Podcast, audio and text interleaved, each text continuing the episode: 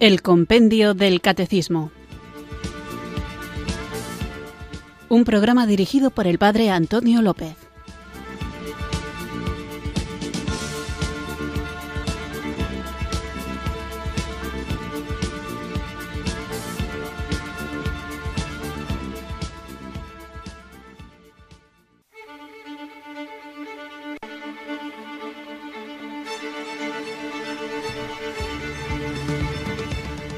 Muy buenas tardes, queridos oyentes de Radio María. Recibido un cariñoso saludo desde Irurzun, en Navarra, quienes sintonizáis una tarde más esta emisora de la Virgen, Radio María, la radio que cambia vidas, que cambia corazones, la radio que da sentido a la vida porque nos hace sentir cercana la presencia de nuestra Madre, la Virgen María, y ella, portadora de la luz, portadora de Jesucristo, nos acerca a Él.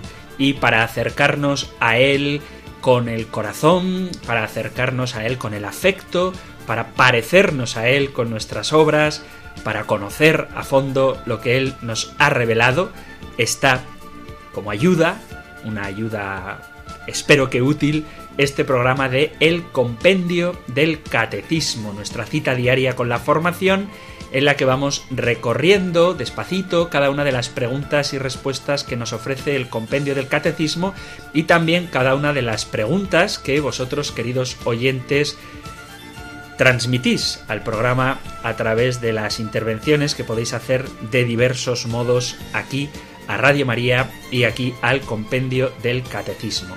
Preguntas que es bueno formular. Hay una pregunta que voy a responder muy rápidamente que nadie me ha hecho, pero que creo que es bueno tenerlo claro, que es si es malo tener dudas de fe.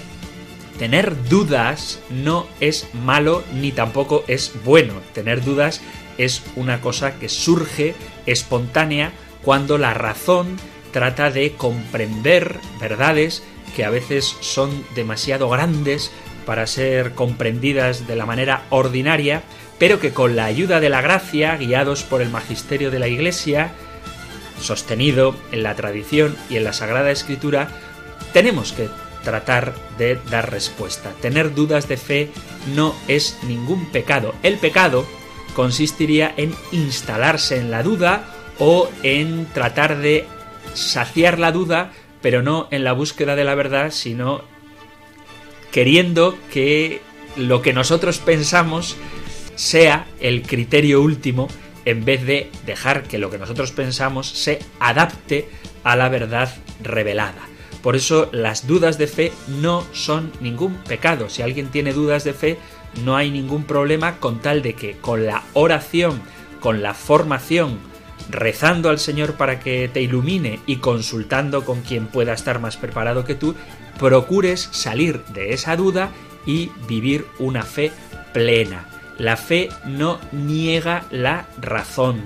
La fe ilumina la razón y le da capacidades que van mucho más allá de lo puramente humano, porque está sostenida la fe por la gracia de Dios, por el Espíritu Santo que nos acompaña. Por eso no hay ningún problema en tener dudas, pero las dudas son para resolverlas, las dudas son para aclararlas y de hecho son muchas veces las dudas lo que ha hecho que la propia Iglesia vaya creciendo precisamente cuando trata de responder a ellas.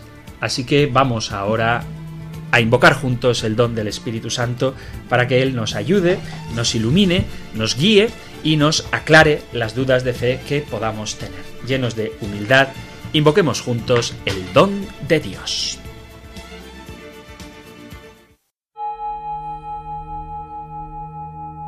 Ven Espíritu, ven Espíritu, ven Espíritu.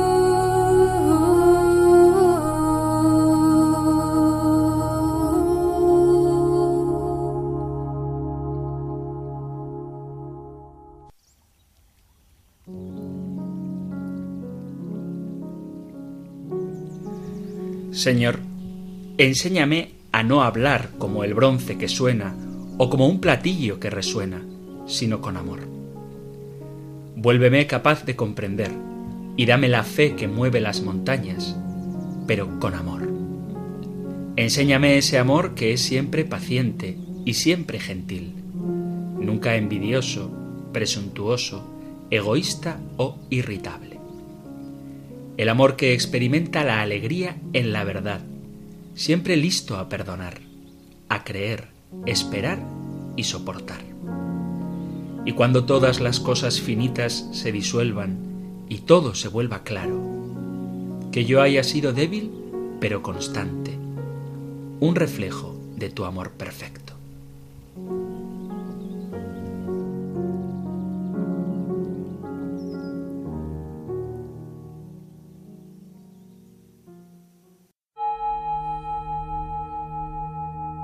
Ven Espíritu,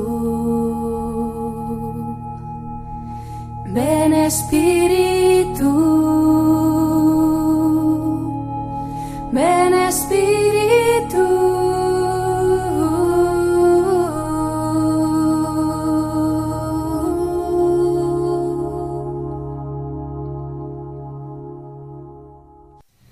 Invocado el Espíritu Santo, vamos allá con nuestro programa de hoy que vamos a dedicar a responder a las preguntas de los oyentes. Como afortunadamente, gracias a vuestra generosidad e interés, son muchas las preguntas que llegan a través del correo electrónico compendio arroba radiomaria.es y también a través del WhatsApp 668 594 383 Digo que gracias a vuestra generosidad y participación tenemos en lista de espera unas cuantas cuestiones, a veces testimonios de los oyentes y hoy, como vamos a intentar hacer al menos una vez a la semana, dedicaremos el programa íntegramente a vuestra participación.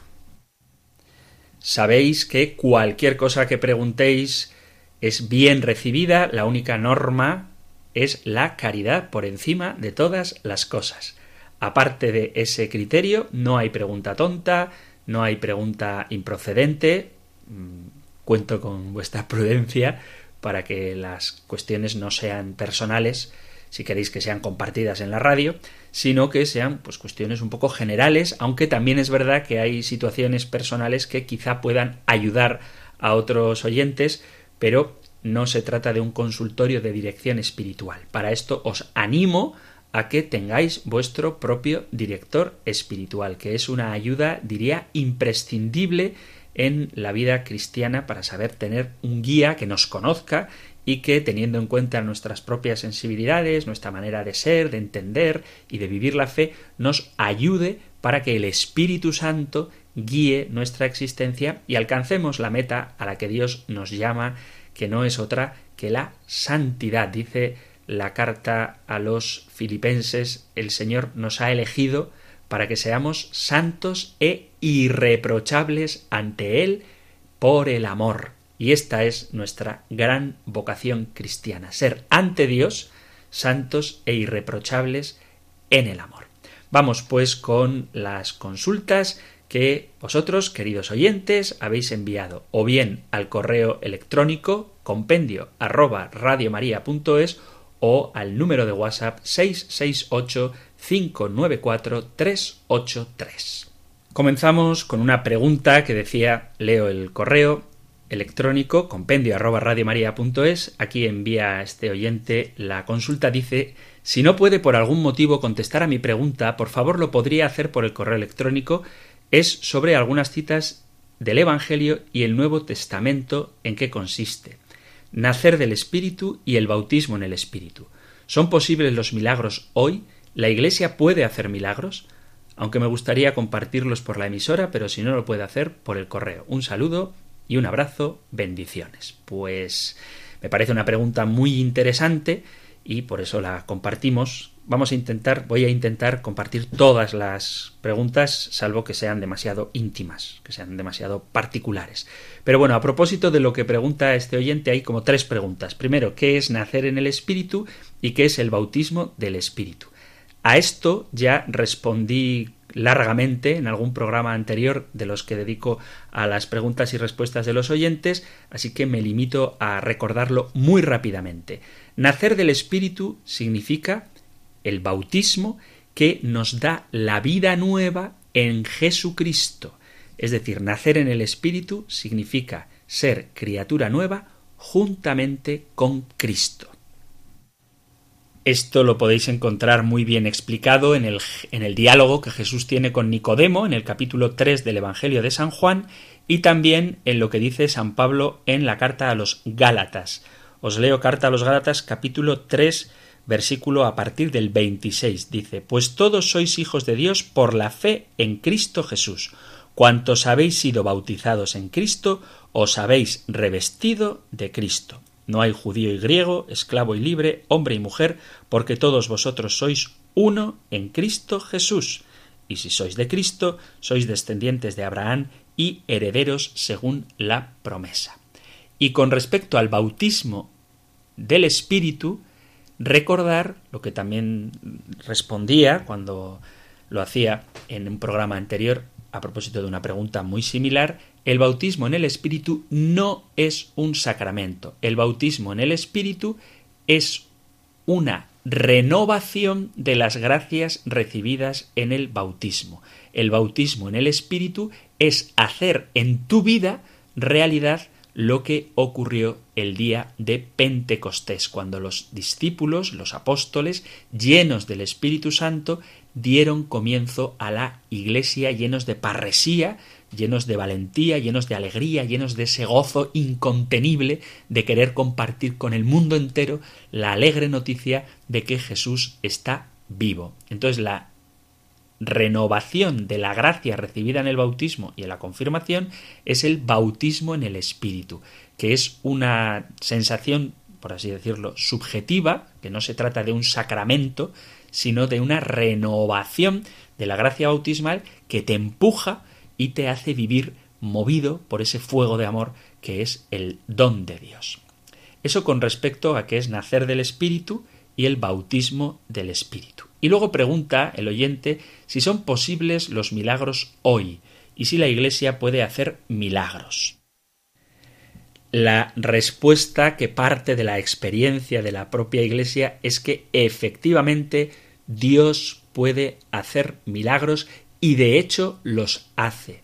Hay un don que es el don de sanación y como no puede ser de otra manera, me apoyo en la Sagrada Escritura, en concreto en la primera carta a los Corintios en el capítulo 12, a partir del versículo 4 dice así San Pablo. Y hay diversidad de carismas, pero un mismo espíritu. Hay diversidad de ministerios, pero un mismo Señor. Y hay diversidad de actuaciones, pero un mismo Dios que obra todo en todos. Pero a cada cual se le otorga la manifestación del Espíritu para el bien común, y así uno recibe del Espíritu hablar con sabiduría, otro hablar con inteligencia según el mismo Espíritu. Hay quien por el mismo Espíritu recibe el don de la fe y otro por el mismo Espíritu don de curar. A éste se le ha concedido hacer milagros, a aquel profetizar, a otro distinguir los buenos y malos espíritus, a uno la diversidad de lenguas, a otro el don de interpretarlas. El mismo y único Espíritu obra todo esto repartiendo a cada uno en particular como Él quiere. Así que hay un don del Espíritu que es el don de hacer milagros. Y este don está muy presente en la Iglesia. No quiero hacer ahora una especie de elenco de personas también del siglo XXI que se conocen por tener este don de sanar, este don de hacer milagros, pero existe tenemos además el testimonio de que para que se canonice a una persona que ha tenido una vida ejemplar como creyente, como cristiano, además de esa vida ejemplar, tiene que avalar su estar en presencia de Dios precisamente realizando dos milagros, uno para la beatificación y otro para la canonización. Aunque en muchas iglesias evangélicas se alardea de la capacidad de hacer milagros que tienen estas comunidades, lo cierto es que en ninguna comunidad cristiana se hacen tantos milagros, se realizan tantos milagros como en la Iglesia católica. ¿La Iglesia puede hacer milagros? Así formulada la pregunta, la respuesta es que no.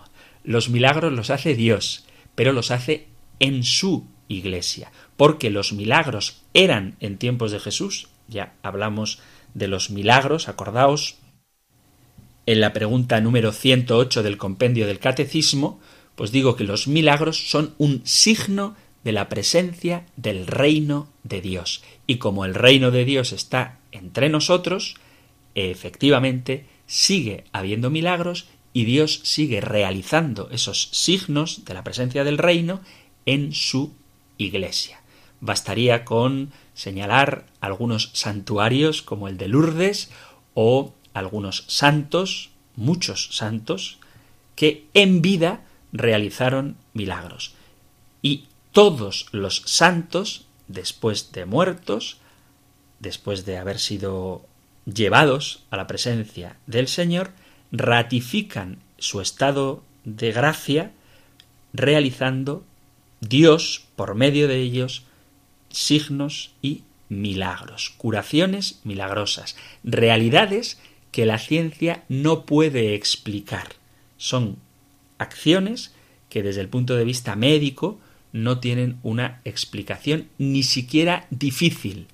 Quiero decir que si una persona tiene una enfermedad difícil de curar y se cura, eso no es considerado un milagro. Un milagro es que una persona tenga una enfermedad imposible de curar y sin explicación alguna, porque no la hay, esa persona quede sanada. Eso se entiende por milagro. Y luego, aparte de los milagros propiamente dichos, podemos experimentar en el día a día de nuestra vida cómo el Señor interviene de manera extraordinaria para solucionar situaciones. ¿Por qué? Porque quiere expresar su cuidado providente y su poder activo en nuestra historia. Por eso los milagros, hay que decirlo sin pudor, y ojalá habláramos más de ello, siguen existiendo hoy como siempre, porque Dios sigue manifestando su poder y la presencia de su reino en la Iglesia Católica. Continuamos con nuestro programa de El Compendio del Catecismo, hoy dedicado a las intervenciones de los oyentes. Y tenemos otra cuestión que nos plantean. Voy a poner la musiquita de fondo para que se sepa que cuando se oye el aroma de las flores, que así se llama la melodía con la que acompañamos las preguntas del compendio del catecismo, y también las preguntas de los oyentes. Entonces, si oís la musiquita de fondo, es que estoy leyendo la consulta, que en este caso titula Una cuestión de la misa. Y así lo es. Dice así nuestra oyente en el correo compendio arroba Buenas, la expresión de la misa que será derramado por vosotros y por todos los hombres, me surgió la pregunta por algo que nombró al descartar las herejías, que es que se transformará el mundo a su imagen, cambiada recientemente por y por muchos. Me dijo un cura que esta última era la tradición literal más certera que la de antes. No todos lo aceptarán y seguirán, pero todos tienen siempre opción de acogerse y creer y salvarse. ¿A quién excluye entonces? Quedo pendiente de su respuesta. Un saludo, gracias. Postdata. No es que no sepamos lo correcto, pero con tanta tontería, mientras tanto podemos perder el tiempo en lo que no conviene para aclarar lo que ya sabemos y descartar cizaña. A veces es mejor que no enterarse y si se entera uno, es bueno saber que con eso no se va a ninguna parte. Me centro ya en la verdad de nuestro único Dios. El mundo no lo podemos cambiar. Solo hay una cosa que no depende de nosotros y no puedo caer en apatías y preocuparme demasiado que no me va bien. Hay mucha gente superficial que hace ruido, padre. También hay gente muy sencilla y centrada, pero si se profundiza, hay que saber zambullirse y dar razones de nuestro reino que, como decía Jesús, no es de aquí. Como la gente se expresa con naturalidad, a veces las comas y los puntos me los tengo que inventar. No os preocupéis por la ortografía, que no voy a, poneros eh, a repetir en la pizarra cómo se escribe, si con B o con V, y dónde van las comas y los puntos, porque entiendo que es un correo espontáneo pero digo, si a veces cuando leo las preguntas suenan un poco raras, es porque también yo cuando contesto lo hago de manera demasiado libre y a veces pues no sabe uno muy bien dónde hacer las pausas. Pero bueno, dos cosas. Una cosa que dice el oyente, dice, el mundo no lo podemos cambiar. Pues yo en eso no estoy de acuerdo contigo, porque sí que lo podemos cambiar y de hecho estamos llamados a cambiarlo. ¿Cómo lo cambiamos? Pues evangelizando, predicando, con palabras y acciones, haciendo apostolado y dejando o procurando que se manifieste el reino de Dios en nuestro mundo. Pero la pregunta, que me parece muy interesante, es el cambio surgido en la liturgia donde la gente ya, bueno, yo creo que todos, porque no habrá muchos niños escuchando el compendio del catecismo, estábamos acostumbrados a escuchar la fórmula de la consagración que será derramada por vosotros y por todos los hombres, y ahora la hemos cambiado a que será derramada por vosotros y por muchos. Bueno, ¿a qué obedece este cambio? ¿Es verdad que esta es la traducción más literal y que es la correcta? Ciertamente es una novedad muy importante, un cambio muy llamativo en la celebración de la Santa Misa. ¿Por qué se ha cambiado? Mirad, cuando después del Vaticano II se tradujeron los textos del latín al idioma propio de cada lengua, en español se optó por traducir la expresión latina probobis et promultis con todos los hombres. Se cambió el probobis et promultis, se tradujo probobis et promultis como por vosotros y por todos los hombres. Y ahora, haciendo una traducción más literal del latín, traducimos probobis et promultis como por vosotros y por muchos. ¿Por qué de este cambio? Nos puede parecer, y esto es lo que a mucha gente le ha chocado, que con este cambio estamos restringiendo, estamos limitando el alcance de la salvación, de la sangre derramada por Cristo. Pero traduciendo literalmente la frase del misal del Concilio Vaticano II, no es este el sentido. Desde un punto de vista bíblico y teológico, no cabe la menor duda de que Cristo murió por todos los hombres.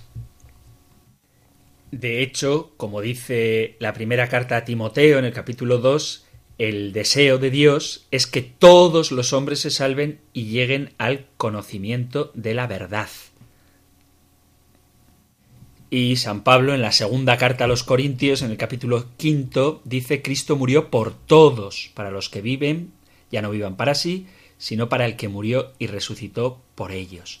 Cristo Jesús, San Pablo a Timoteo, se entregó en rescate por todos. Y Jesús, al final del Evangelio de San Mateo, envía a los discípulos a hacer llegar su mensaje a todos los pueblos. Es decir, que no cabe ninguna duda de que Jesucristo ha muerto por todos los hombres y ha derramado su sangre por todos los hombres. Pero lo cierto es que Cristo ha muerto por todos y ofrece la salvación a todos, pero Desafortunadamente, no todos los hombres la han aceptado. La salvación no es algo mecánico, no es algo automático. El sacrificio de Cristo y la voluntad de Dios es que todos los hombres se salven, pero no es obligatorio, porque el Señor, y este es un gran misterio, respeta nuestra libertad, de manera que cada hombre tiene que acoger en su vida la salvación que Dios gratuitamente le ofrece, pero no le impone. Por eso se puede dar el caso, y desgraciadamente se da, de que algunos no acojan esta salvación y por tanto la eficacia del sacrificio de Cristo no les alcanza. Sabéis que las palabras de la institución de la Eucaristía aparecen en cuatro partes de la Sagrada Escritura, en el Evangelio de Marcos, en el Evangelio de Mateo, en el Evangelio de Lucas y en la carta a los Corintios. Digo esto porque muchas veces la gente, cuatro veces, Mateo, Marcos, Lucas y Juan. No, Mateo, Marcos, Lucas y primera carta a los Corintios. Y hay como dos versiones, la de Mateo y Marcos por un lado y la de Lucas y Pablo por otro lado. Bien, pues solamente Mateo y Marcos incluyen las palabras muchos, cosa que es totalmente coherente en lo que el propio Evangelio de San Mateo nos dice en el capítulo 20 y también en el capítulo 10 de San Marcos, donde dice, el Hijo del Hombre no ha venido a ser servido, sino a servir y a dar su vida en rescate por muchos, aunque este muchos ha de entenderse en el sentido de todos. Sin embargo, las versiones de Lucas y de Pablo dice que será derramada por vosotros, dando por supuesto que los discípulos presentes en la última cena representan a toda la humanidad. Mateo y Marcos, sin embargo, sí que dan a entender de manera explícita que además de los discípulos presentes, Jesús entrega su vida por una multitud, que somos todos nosotros, y que en ese momento no estábamos presentes en la última cena, pero que sí estamos presentes cada vez que hacemos el memorial, que actualizamos, que hacemos presente la última cena, el sacrificio de Cristo, la Santa Misa, la Eucaristía.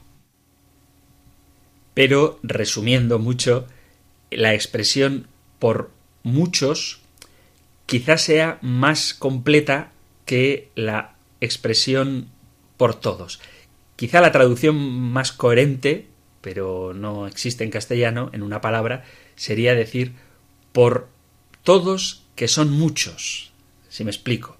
Si voy a jugar un partido de ping-pong, puedo decirle a mi compañero, ¿estamos todos? Y resulta que sí, que estamos todos, pero todos somos dos. Porque para jugar a ping-pong basta que haya dos personas. Entonces, la expresión todos no implica necesariamente una multitud. Y la expresión muchos, si voy a jugar a fútbol, por ejemplo, estamos todos, sí, pues somos 22, y es fútbol grande. Entonces, la expresión todos puede implicar pocos, en el caso de jugar a ping-pong, con dos basta, puede implicar muchos, en el caso de fútbol, o puedo decir están todos los espectadores del estadio de fútbol, que son muchísimos, pero quizá la expresión más adecuada sería todos, que son muchos.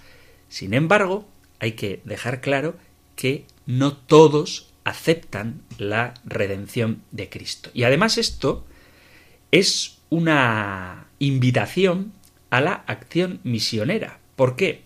Porque la salvación de Cristo, que es para todos, es también nuestra responsabilidad.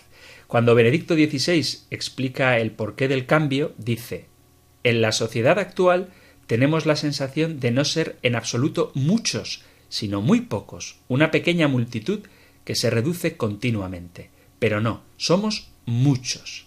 Después de esto, vi una muchedumbre inmensa que nadie podría contar de todas las naciones, razas, pueblos y lenguas, dice el Apocalipsis. Nosotros somos muchos y representamos a todos. Así, ambas palabras, muchos y todos, van juntas y se relacionan una con otra en la responsabilidad y en la promesa. Hasta aquí las palabras de Benedicto XVI. Entonces, la expresión por muchos no significa que Cristo no haya muerto por todos, sino que ha muerto por todos, pero todavía hay algunos que no conocen o que peor aún conociendo no aceptan esta obra redentora. Y de ahí el cambio de la expresión por todos los hombres a por muchos. Espero que haya quedado un poquito claro y que nadie se asuste pensando que la salvación de Cristo es restrictiva, porque todos que somos muchos estamos llamados a gozar de ella. Vamos con otra pregunta, esta vez enviada al número de WhatsApp 668-594-383, que es muy breve la pregunta, dice, me gustaría saber qué es la Iglesia Ortodoxa escucho a diario sus enseñanzas y he aprendido mucho. Pues muchísimas gracias por escuchar el programa y bendito Dios que sirve para aprender. De forma muy rápida, ¿qué es la Iglesia ortodoxa? Por decirlo de manera muy brusca, o sea, muy a grosso modo, el cristianismo se podría dividir en tres ramas. La Iglesia católica, las iglesias ortodoxas y las iglesias protestantes. La división entre ortodoxos y católicos sucedió en el año 1054. Hasta entonces toda la Iglesia, la única Iglesia, estaba sometida bajo la autoridad de Roma. Pero en el año 1054, por cuestiones más políticas que religiosas, la Iglesia se divide. Y dentro de las iglesias ortodoxas está la Iglesia ortodoxa rusa, la Iglesia ortodoxa gregoriana, la Iglesia ortodoxa serbia, la Iglesia ortodoxa griega, la Iglesia ortodoxa rumana, todas estas iglesias ortodoxas, en vez de aceptar la autoridad del Papa, están gobernadas por patriarcas, metropolitanos y arzobispos. En cuanto a la doctrina, como su propio nombre indica, son ortodoxos, tienen una doctrina recta. La gran diferencia que hay es la autoridad del Papa. Ellos no tienen esta autoridad. Pero con respecto a los dogmas y a los sacramentos, salvo algunas variaciones, que no quiero entrar ahora en esto porque ya hablaremos de la Iglesia en su momento, se mantienen igual que los católicos.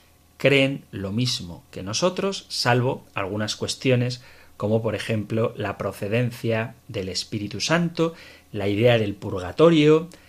Ellos creen las cosas que nosotros creemos a propósito de la Virgen María, aunque no consideran como dogma ni la Inmaculada Concepción ni la Asunción al cielo de la Virgen en cuerpo y alma, aunque creen en ello. Pero resumiendo mucho, las iglesias ortodoxas son aquellas que se escindieron, se separaron de la autoridad de Roma y tienen su propia liturgia, tienen sus autoridades, pero a nivel doctrinal son prácticamente iguales que la Iglesia católica.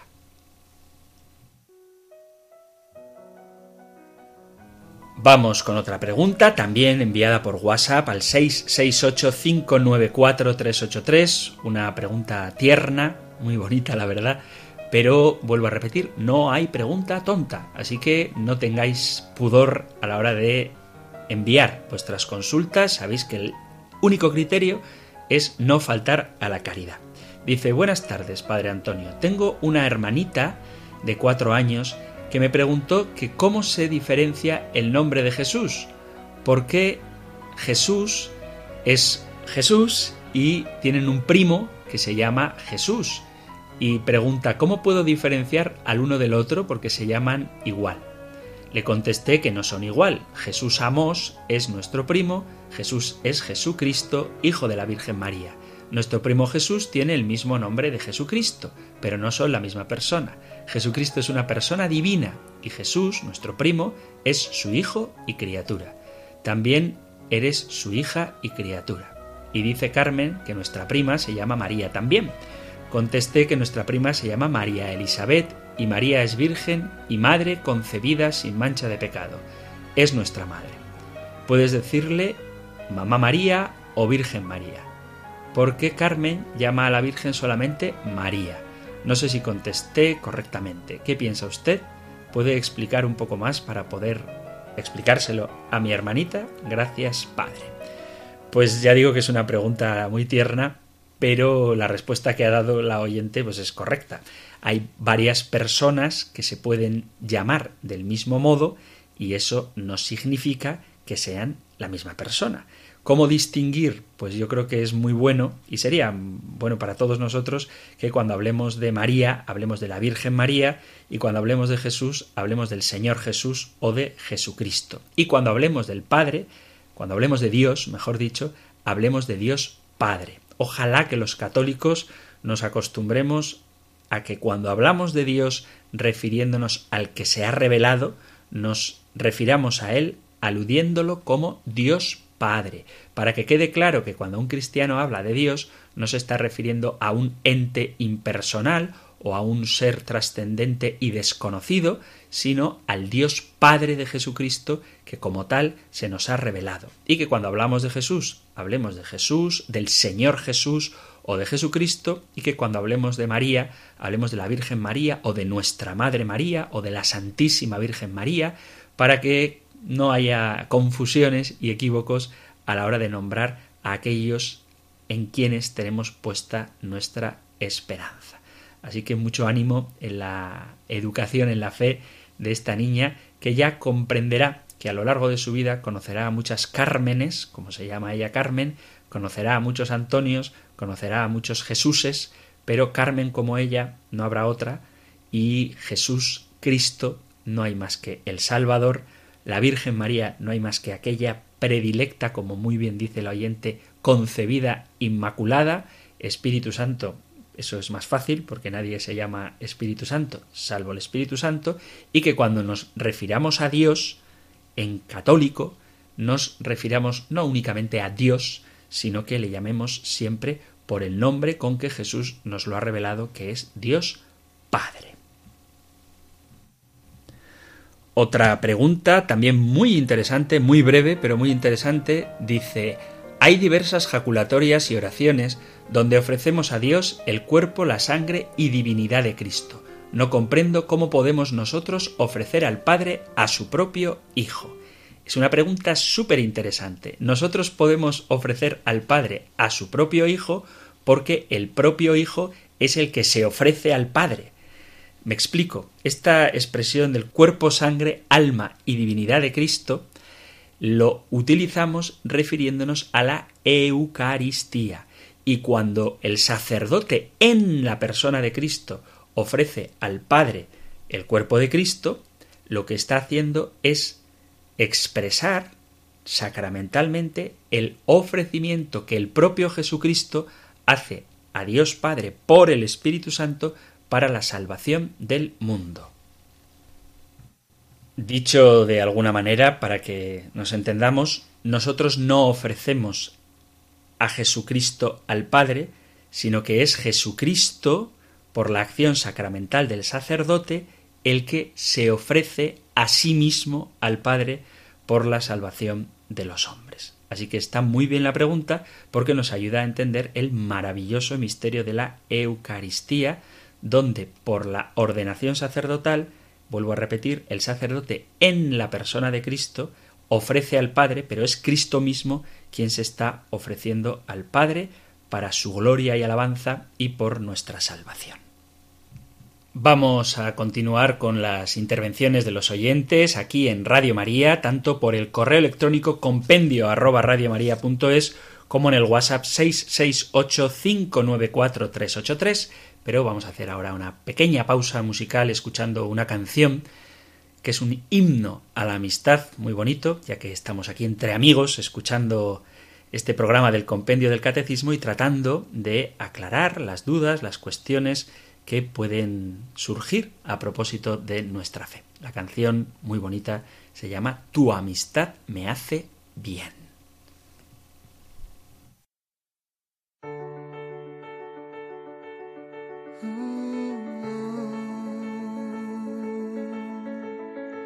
Se encuentra el aire con el aguacero, se tiñe el cielo de azul sincero. Son los acordes de un verso en te quiero. Es un poema el que vives por dentro.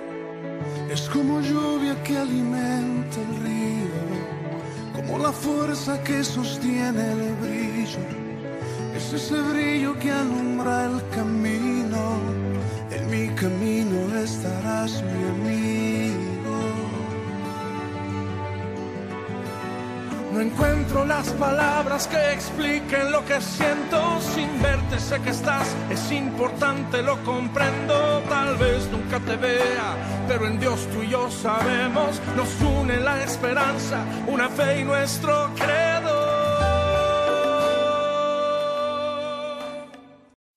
Estás sintonizando en Radio María el Compendio del Catecismo, nuestra cita diaria con la formación cristiana, con la formación católica, aquí en la emisora de la Virgen en Radio María, que podéis escuchar todos los días de 4 a 5, de lunes a viernes, una hora antes si nos escuchas desde las Islas Canarias y también recordar, queridos amigos, queridos oyentes, que si por la circunstancia que sea no podéis poner la radio de 4 a 5 de la tarde, Tenéis a vuestra disposición, siempre que lo queráis, los podcasts que podéis escuchar en directo o descargar a vuestro dispositivo en la página web de Radio María o en la aplicación móvil. Vais al apartado de podcast y están todos los programas de Radio María en orden alfabético y ahí en el compendio del catecismo, con la C de compendio, no con la E de él, sino con la C de compendio, está este programa que ahora en directo estamos emitiendo. Así que vamos a continuar hoy respondiendo a las intervenciones de los oyentes que tanto en el WhatsApp 668-594-383 como en la dirección de correo electrónico compendio arroba radiomaria.es podéis enviar. Vamos ahora a escuchar un testimonio de una de nuestros oyentes que al 668-594-383 envió con un mensaje de audio. Padre Antonio López. Soy María Antonia, que le llamo algunas veces, vamos, le pongo algunas veces un audio. Y, que el otro día le decía que había una jornada de sacerdotes ahora que es una bendición de Dios. Yo rezo mucho por las vocaciones y el Señor mm, tiene que enviar vocaciones. Yo mm, no tuve mi hijo sacerdote y deseo un nieto sacerdote. Iba a ser uno y ahora mm, está discerniendo y, estoy, bueno, pero es que hoy ha sido impresionante. Esta mañana en la voz del Papa, que espero que esta noche a las 4 a las 5 de la mañana me la regale Radio María otra vez, porque el himno del Congreso Eucarístico de Barcelona aquel año, yo era chiquinina. Dice una mm, amiga de la parroquia que tiene 82 años, creo. Si tiene 82 yo era chiquinina, pero dice que yo no había nacido cuando ese congreso pero ha sido, bueno, bueno, bueno, lo he cantado porque lo hemos cantado cuando éramos pequeñitas. Bueno, que me estoy enrollando mucho, esto se está haciendo muy largo y dicen que sea pequeño. Pero bueno, Padre, muchas gracias, que Dios le siga bendiciendo de esa manera. Pues muchas gracias a ti, querida oyente, por tu mensaje y por agradecer que también en Radio María colaboro con el programa La Voz del Papa, donde tenemos de forma directa las enseñanzas del Papa Francisco. Y quiero insistir en lo de las enseñanzas directas porque el pobre Papa Francisco, como habla en argentino, da muchos titulares y los titulares están muy bien, pero luego hay que ir al fondo de la noticia y muchas veces se dice que el Papa dice cosas que en realidad no ha dicho o se sacan de contexto las cosas que sí que ha dicho. Por eso, Radio María ofrece ese programa de La voz del Papa que podéis escuchar los martes de 11 a 12, donde de manera directa se emite, se reproduce lo que el Papa ha dicho. Es un programa cuyo mérito es del Papa Francisco, porque yo básicamente me limito a leer lo que él dice. Y creo que ha de ser así precisamente para que luego no haya confusiones. Por eso todo lo que escuchéis de la voz del Papa, eso lo ha dicho el Papa. Así como en el compendio del catecismo sí que opino, sí que doy mi visión, intento siempre fiel al magisterio de la Iglesia y a la tradición y a la Sagrada Escritura, pero al fin y al cabo son mis aportaciones a las preguntas y respuestas del compendio del catecismo, en la voz del Papa lo que escucháis ahí es lo que ha dicho el Papa.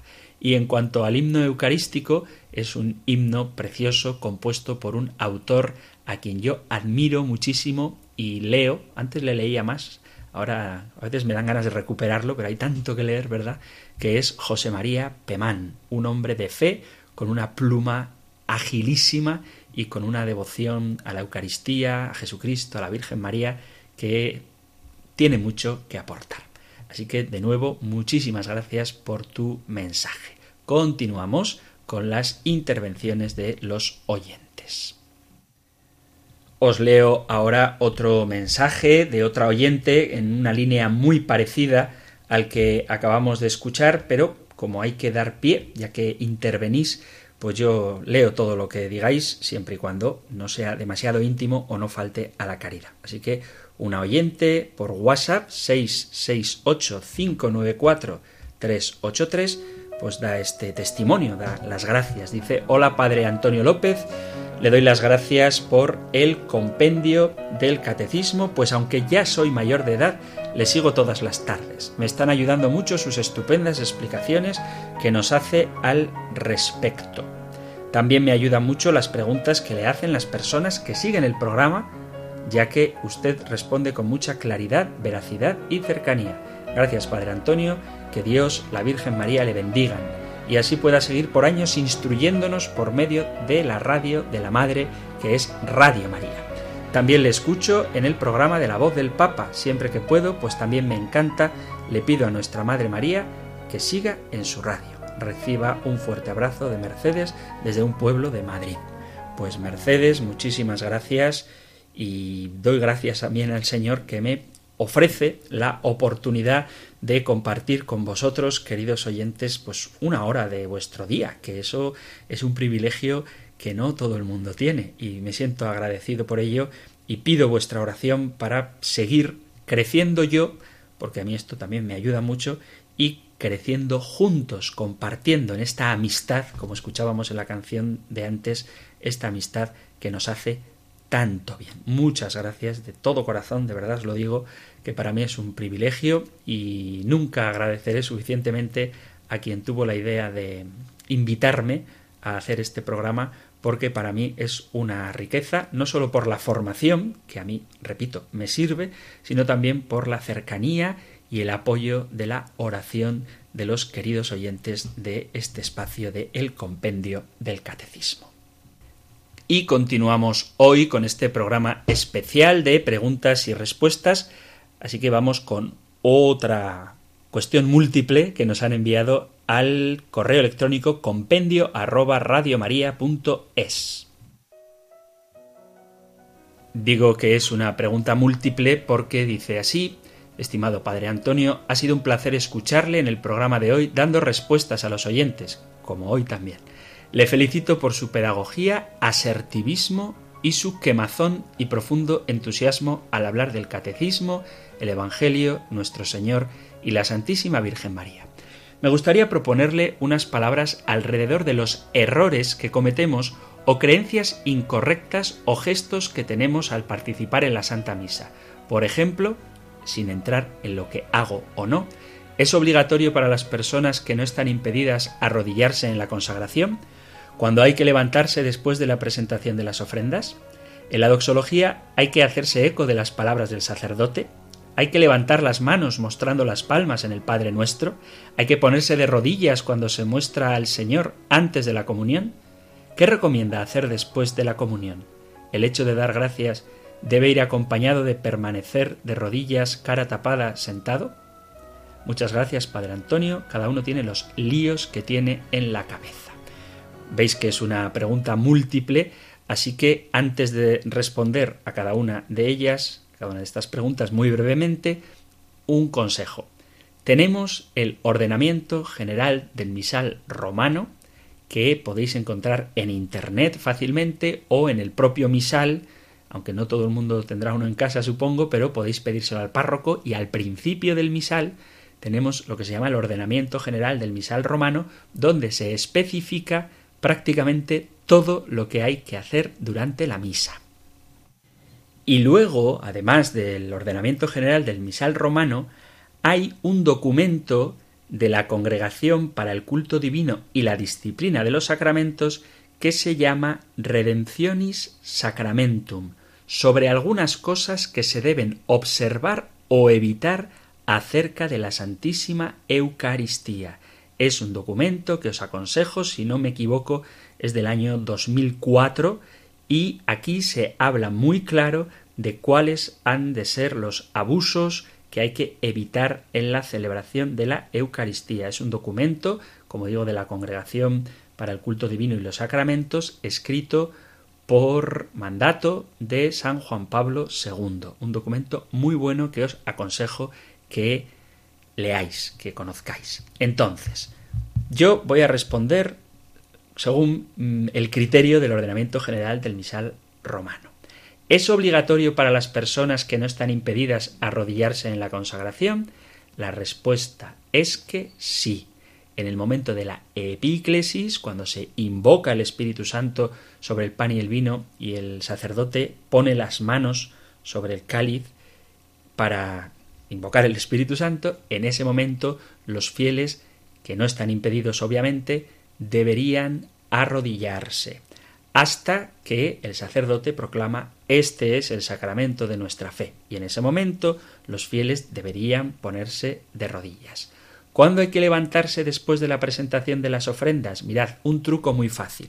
Cuando el sacerdote tiene los brazos extendidos, está haciendo propiamente de sacerdote, está dialogando con Dios, está teniendo línea abierta, por decirlo de alguna manera gráfica, cuando abre los brazos, con el Padre. Y en ese momento la postura corporal de los fieles, siempre y cuando no estén impedidos o haya causas de fuerza mayor, es estar de pie.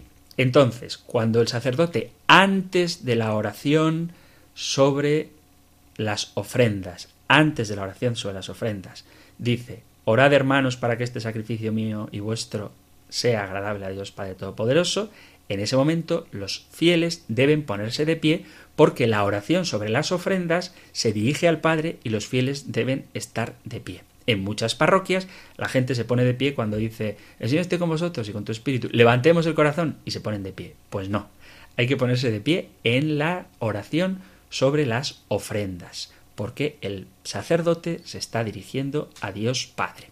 En la doxología hay que hacerse eco de las palabras del sacerdote. La respuesta es que no. La doxología, por Cristo, con Él y en Él, a ti Dios Padre Omnipotente, la unidad del Espíritu Santo, todo honor y toda gloria por los siglos de los siglos, eso es una oración sólo del sacerdote. ¿Hay que levantar las manos mostrando las palmas en el Padre Nuestro? De esto hay polémica porque mucha gente lo hace, pero en sentido estricto no, no hay que hacerlo. El sacerdote es el mediador entre Dios y los hombres, y es Él el único que debe levantar las palmas. Ya he hablado de esto y sé que hay polémica porque recibí respuestas pues diciendo que mi parroquia se hace, en la renovación carismática se hace, en las comunidades neocatecumenales se hace. Bien, no es ningún pecado hacerlo, ¿vale? La misa vale igual, no hay que repetirla por levantar las manos en el Padre Nuestro, pero en sentido estricto no hay que hacerlo. ¿Hay que ponerse de rodillas cuando se muestra al Señor antes de la comunión? No. En sentido estricto, no hay que hacerlo. El único momento que se pide estar de rodillas es el momento de la consagración. ¿Qué recomiendo hacer después de la comunión? Pues mirad, yo esto sí que es muy personal. Yo soy partidario de dar gracias al Señor haciendo una oración. Yo heredé de mi párroco, a quien mando un saludo, que era Monseñor José Ignacio Munilla, la costumbre de rezar la oración Alma de Cristo, justo después de la comunión, porque a veces se te va un poco la cabeza, te distraes, pues en vez de distraerte haces una oración vocal, Alma de Cristo en este caso, yo la hago. De rodillas, sentado de pie, con las manos en la cara, es un momento de intimidad con el Señor y cada uno verá lo que más le ayuda a no distraerse. Así que estas son las respuestas rápidas a las preguntas rápidas que nos ha hecho este oyente desde el correo electrónico enviando su mensaje a compendio arroba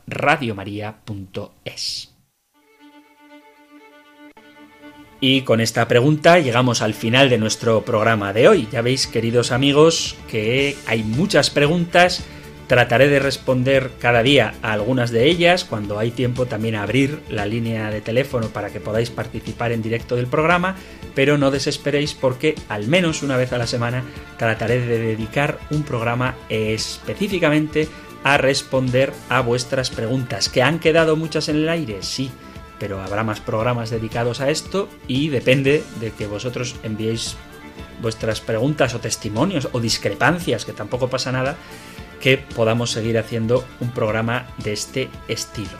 Vuelvo a repetir, si queréis que diga vuestro nombre en la lectura del correo electrónico, del mensaje de WhatsApp, por favor decídmelo explícitamente, porque con esto de la privacidad de datos y demás, pues hay que tener cuidado y por eso si no me decís que dé vuestro nombre, yo no lo voy a dar. En cualquier caso, muchísimas gracias por participar y por enriquecer el programa con vuestras preguntas, vuestros testimonios, vuestras aportaciones. Vamos a concluir. Os recuerdo que tenéis a vuestra disposición el correo electrónico compendio arroba compendio arroba y el número de WhatsApp 668 594 383 668 594 383 para compartir lo que queráis, que tened paciencia, porque afortunadamente, y no sabéis cuántos lo agradezco, llegan muchos mensajes, pero trataré de responder a todos. ¿Qué día? Pues estad enganchados al programa y así seguro que no os lo perdéis. Terminamos ahora con la bendición del Señor. El Señor te bendiga y te proteja, el Señor ilumine su rostro sobre ti y te conceda su favor, el Señor te muestre su rostro y te conceda la paz. Muchísimas gracias por estar ahí, gracias por escuchar el compendio del catecismo y si queréis volveremos a encontrarnos en un próximo programa. Un fuerte abrazo.